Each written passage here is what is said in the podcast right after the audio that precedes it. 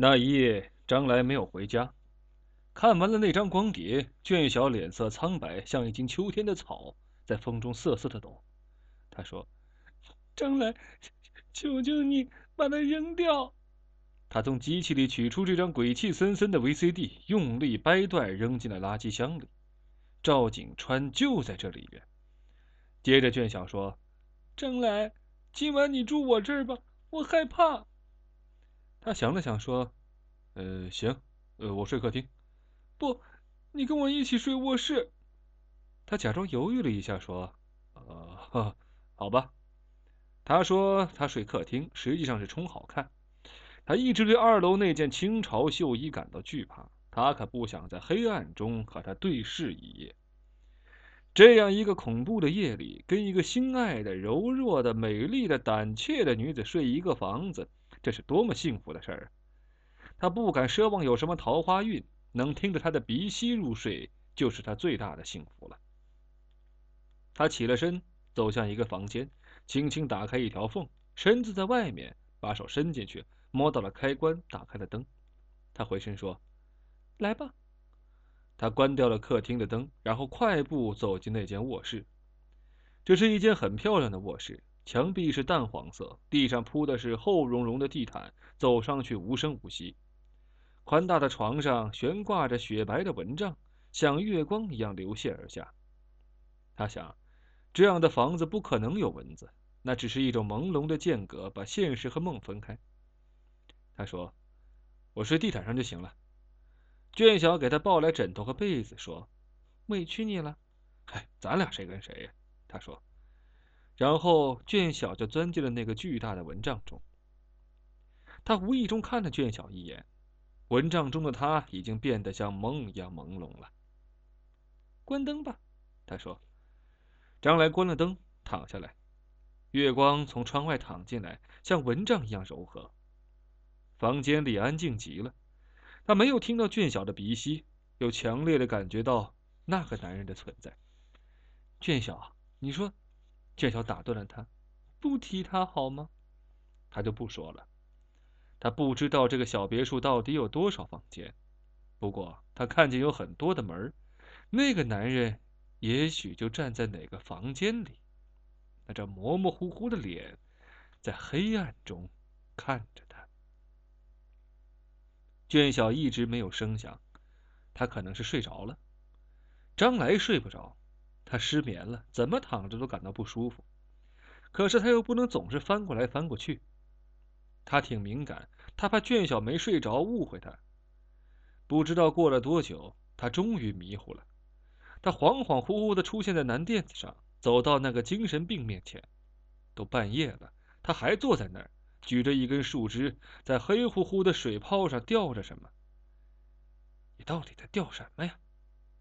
好奇心害了无数的人，现在就轮到张来了。道理他知道，可他还是禁不住要问。精神病抬起头来，双眼在黑暗中熠熠闪光。你看，这水泡里有什么呀？还朝里面看了看，什么都没有。你再看，精神病不满地说。张来探着脑袋，使劲看。精神病突然伸手按住他的脖颈，猛地把他的头摁进了水泡里。他想叫，前半声叫出来，后半声就被那污臭的水给堵住了。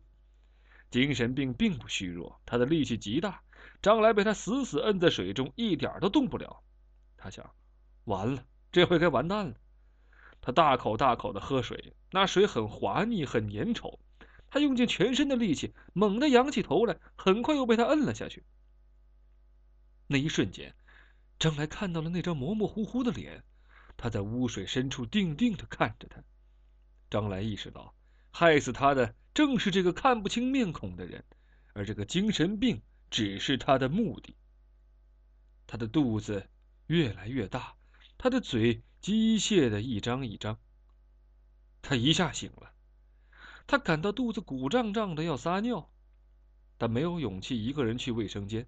他想挨到天亮，可是他知道这不可能。现在他已经挺不住了，他不能叫醒卷小，让他跟他一起去。他是男人，卷小是女人。另外，他俩只是同事关系，是搭档。他如果让卷小陪他去撒尿，那太不像话，那是性骚扰。他必须一个人去。他轻轻爬起来，推开门，无声地走向卧室外。客厅里很黑，落地窗帘的缝隙钻进一点月光来，却显得有点鬼祟。他慢慢地朝卫生间走去。这房子的门太多了，都紧紧关闭着。他真担心哪扇门突然打开，赵景川从里边木木地走出来。他下意识地朝二楼看了看，看见了那身清朝绣衣。这么黑，他不可能看见他呀。可是这绣衣真真切切地显现在黑暗中，它上面似乎有金属作物，悠悠闪着光。绣衣的轮廓被那鬼祟的光勾了出来，看不到谁穿着它。绣衣的脖颈上、裤腿下是深深的黑暗。他想退回卧室，但是尿很急，要决堤了。他不再看那件绣衣，快步走向卫生间。他估计自己撒的尿至少有三公升。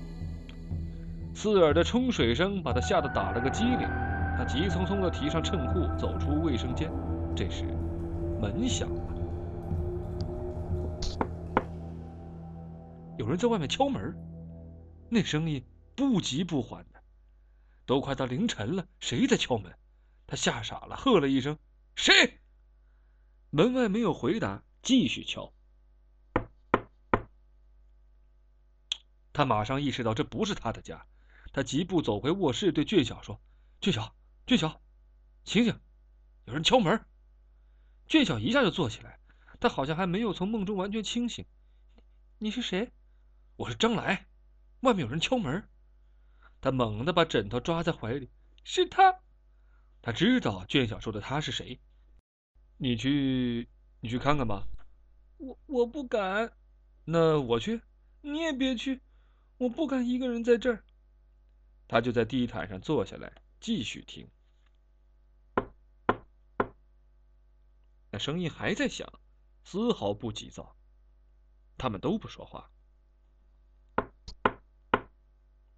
俊晓，开门。那个人终于说话了。卷小手足无措地说：“是，是涂总。”